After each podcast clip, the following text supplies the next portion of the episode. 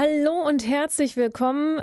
Ich bin ein bisschen neidisch. Wenn ich an meiner Schulzeit etwas geliebt habe, dann waren das die Sommerferien. ich glaube, auch Kindercoach Karina Höfer, die bei mir ist, wird wahrscheinlich auch ihre Sommerferien immer geliebt haben, oder? Oh ja.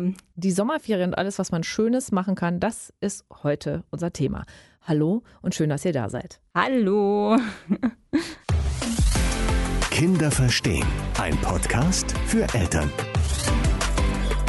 Ja, Karina, sechs Wochen Ferien. Das finden Eltern vielleicht manchmal so eine Woche oder zwei ganz toll, weil irgendwie so ein bisschen der Stress rausgenommen ist mit dem um so eine Uhrzeit aufstehen und so weiter und so fort. Und dann kommt irgendwann so, oh mein Gott, was mache ich jetzt?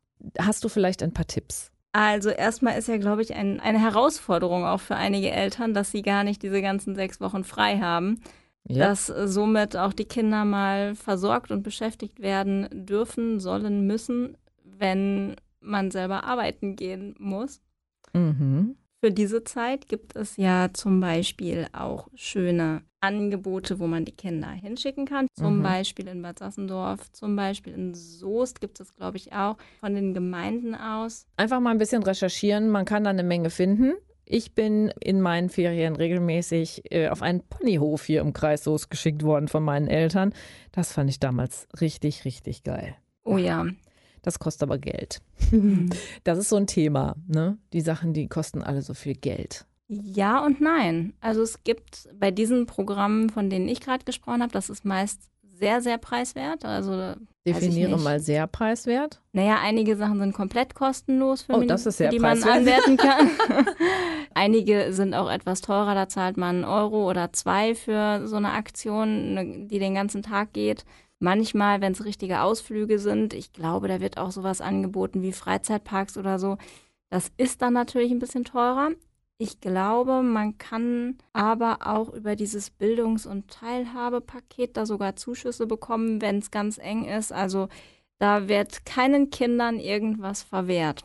Genau, man muss einfach nur den Mut haben, an der Stelle dann zu sagen, hier, ich ja. glaube, wir brauchen ein bisschen Unterstützung. Also lasst bitte nicht eure Kinder zu Hause, nur weil ihr meint, dass es Geld kostet oder teuer sein könnte. Ihr könnt da Unterstützung bekommen und ihr müsst euren Kindern das nicht verwehren. Also da bitte keine falsche Scham an den Tag legen.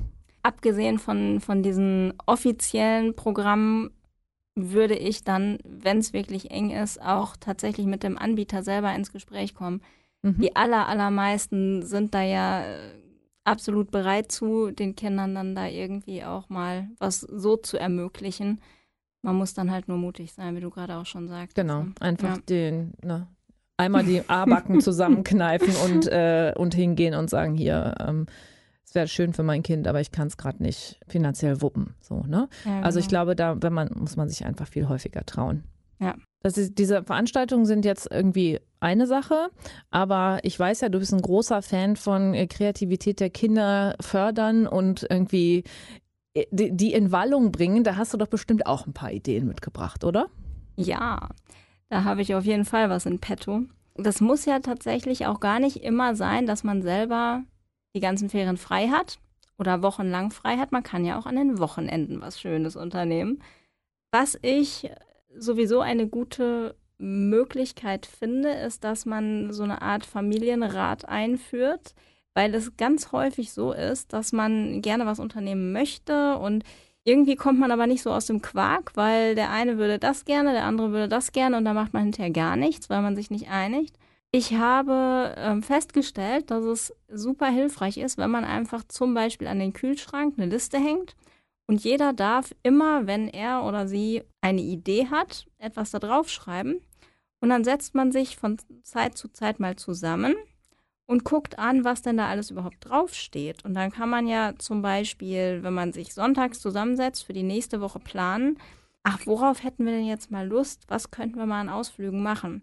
Weil ich kenne das von mir selber auch. Man steht morgens auf, denkt, oh, jetzt heute habe ich Lust auf einen Ausflug. Aber was mache ich? Und dann fällt da hm. nichts hm, ein. Genau. Ja, ja, ja, genau. Das kennen wir alle. So dann ist so eine Liste am Kühlschrank natürlich eine super hilfreiche Idee. Ne? Genau. Es ist nur wichtig, dass man dann die auch das ganze Jahr da hängen hat und immer, wenn eine Idee kommt, immer sofort draufschreiben. Ne? Ja, das ist Voraussetzung, genau. genau. So, und die ersten Ideen für diese Liste, die kriegt er jetzt von mir. Bam. Und zwar könntet ihr zum Beispiel mit den Kindern, je nach Alter, wobei eigentlich ist das sogar auch für Jugendliche noch cool, auf einen Matschspielplatz gehen. Das ist jetzt gerade im Sommer richtig, richtig großartig, wenn da das Wasser von oben kommt oder von allen Seiten man sich so richtig einsauen darf. Großartig. Sowas gibt es im Übrigen hier äh, im Maxi-Park. Davon weiß ich, dass da ein riesiger Wasserspielplatz ist. Genau, und dass der Eintritt ja auch kostenlos, ne? In dem Ach Quatsch, ich verwechsel das mit Dortmund. Verzeihung, mit dem Brombergpark. Der Brombergpark der ist, ist kostenfrei. Das ist aber auch eine tolle Empfehlung, weil da gibt es nämlich wirklich geile Sachen zu entdecken im Brombergpark. Also äh, von diesen Wahnsinn Sanddünenlandschaften mit diesem Megaspielplatz da und also kann ich euch nur auf eure mentale Liste auch schon mal mit draufsetzen. Brombergpark, ja. Also ja. Maximilianpark kostet doch Eintritt, hast, hast recht. Ja, aber ganz wenig nur. Das ja. passt schon. Und im Biebertal, das ist aber tatsächlich kostenfrei, da ist auch ein Matschspielplatz. Das weiß ich auch. Ansonsten mal so ein bisschen umgucken. Man kann sich ja auch selbst einen Matschspielplatz bauen, indem man einfach zu einem kleinen Flüsschen fährt oder so ein Bächlein. Da gibt es hier in der Umgebung ganz viele und da kann man auch super drin matschen. Da sind dann auch nicht so viele andere Leute. Das stimmt, ja. Mhm. Genau, auch eine gute Idee. Ähm, man kann auch zusammen mal wandern gehen oder einfach raus in die Natur. Man kann da so unglaublich viel entdecken. Da haben sogar dann, wenn sie einmal draußen sind, die Jugendlichen, die äh, lieber nur vor dem Computer hängen, die haben da auch Spaß dran. Ja, ich habe das äh, mal festgestellt. Ich, es geht ja, oder es gehen viele Jakobswege auch hier durch den Kreis Soest mhm. und überhaupt auch durch ganz Deutschland. Mhm. Und das ist ja total cool.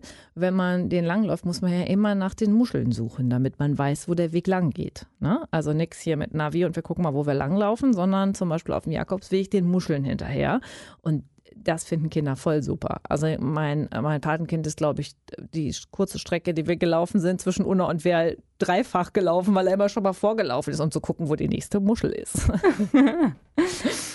ja, wo du das jetzt gerade sagst, es gibt ja auch ganz viele diese Naturerlebnispfade, wo man dann am Wegesrand noch irgendwelche Erklärungen bekommt oder zum Ausprobieren was, Klangwald und so. Ja. Das ist auch ganz gut. Aber in Anlehnung daran wäre auch Geocaching eine ganz coole Sache. Sehr coole Idee. Macht sehr viel Spaß, auch weil es mhm. äh, ja auch mit Technik zu tun hat. Ne? Und dann genau. darf man mal das Handy rausholen, dann darf man mhm. mit dem Handy nach dem Weg suchen. Und das ist ähm, äh, ein riesengroßer Spaß. Und man findet beim Geocaching ja auch immer was Geiles. Eben deswegen. Mhm. Ja, das ähm, ist schon eine ordentliche Motivation, die dahinter steckt. Auch große Kinder freuen sich über den Geocache. Ach, gerade die Großen. Ist doch super. Wenn wir jetzt beim Thema draußen mal bleiben, haben wir noch eine Idee? Wie wäre es denn, wenn ihr zusammen einfach mal das Schäufelchen auspackt und ein bisschen gärtnert? Irgendwelche schönen Gemüse anpflanzen oder Blumen pflanzen? Wenn ihr keinen eigenen Garten habt, ich weiß, dass es auch diese Gemeinschaftsgärten gibt. Ich weiß gerade nicht, wie die heißen, Stadtgärten oder so. Mhm. Da kann man einfach hingehen und ähm, dann auch lecker was ernten. Macht auch großen Spaß. Ja, und wenn man einen Balkon oder eine Fensterbank hat, kann man auch auf dem Balkon oder der Fensterbank gärtnern. Und das ist voll toll, wenn man zum Beispiel sich auf die, sagen wir mal, Fensterbank eine kleine Buschtomate setzt und die Kinder dann erleben, wie, wie cool das ist, wenn die von den grünen Buschtomaten auf die roten gehen und dann auch noch voll lecker schmecken. Hat den großen Vorteil, dass die Kinder auch total Bock haben, dann zum Beispiel das Gemüse auch zu essen. Ne? Also Gärtnern, ganz, ganz tolle Idee. Und da kann man auch toll so Verantwortung übernehmen mit üben. Ne? Ne? Also ich habe mit meinem Patenkind zum Beispiel auch aus meinem Garten eine Pflanze ausgebuddelt, die wo gewachsen ist, wo sie nicht wachsen sollte und wo ich sie hätte wegschmeißen müssen.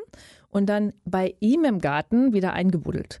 Also, oh, wie schön. Ja, ja. Also Gärtnern kann ich auch wirklich allen, selbst wenn, wenn ihr selbst keinen großen Spaß am Gärtnern habt, eure Kinder werden es lieben. Das ist nämlich auch Matschen. Ja. Matschen ist immer super. Und überhaupt, ne, alles, wo man so irgendwie in der Erde gräbt und in der Erde buddelt und ähm, mit den Füßen auf dem Rasen rumrennt, ist alles toll. Ja, das ist richtig gut. Was hast du denn als Kind am allerliebsten gemacht? Naja, am allerliebsten war ich im Planschbecken im Garten. Ja. Aber sehr cool ist es auch, so eine Mitternachtsparty zu machen oder mal zelten gehen im eigenen Garten. Macht man sonst nie, ist aber, als wenn man in Urlaub fahren würde. Mhm. Echt ist auch sehr mal, aufregend. Das ist total spannend, draußen die Geräusche dann nochmal wahrzunehmen. Wenn man da nicht die Möglichkeit hat, kann man sogar auch im Wohnzimmer zelten, habe ich mir sagen lassen. Ja, das geht Das auch. ist auch ja. eine coole Sache. Oder man kann auch mal beim Nachbarn fragen. Wenn man zum Beispiel selber gar keinen Garten hat zum Zelten, aber der Nachbar vielleicht äh, Platz hat, dann kann man auch sagen, hier, äh, können jetzt nicht in Urlaub fahren, aber dürfen unsere Kinder bei euch im Garten zelten. Das haben wir bei unseren Nachbarn früher gemacht. Ja. Und das dann echt zelebrieren. Also es ist ja wirklich eine spannende Angelegenheit. Auf jeden Fall. schön Eure Kinder werden einziehen. wenig schlafen, weil es nachts so spannend ist. Das darf in den Ferien ja mal sein. Da ist es dann nicht so schlimm, wenn man am nächsten Tag ein bisschen müde ist. Genau, Ja. genau. Oder sie kommen mitten in der Nacht doch noch wieder rein. Haben wir alles gehabt. Alles. Ja, und dann am besten noch mit einer Nachtwanderung verknüpfen. Ja. Das ist ja richtig cool, wenn man dann irgendwie mitten in der Nacht nochmal gemeinsam loszieht und die Gegend entdeckt. Mhm. Weil ja alles auch so anders aussieht im Dunkeln. Ja, ne? total. Mhm. Und dann gibt es ganz Idee. andere Geräusche. Irgendwie kommt dann doch nochmal so eine Eule vorbei oder Eine Fledermaus. Fledermaus, ja. Man könnte auch einfach mal eine Mitternachtsparty machen. Dann lädt man ein paar Freunde der Kinder ein. Pyjama-Party, genau. Werden ganz viele äh, Luftmatratzen aufgepustet. Das finde ich ja sowieso, ne? gut. Das ist was, wo, wo Eltern auch, ähm, glaube ich, instinktiv schon äh, sowieso mitarbeiten, aber häufiger mal einfach die Kinder wirklich zu wem anders geben, damit man selber mal einen Abend Ruhe hat.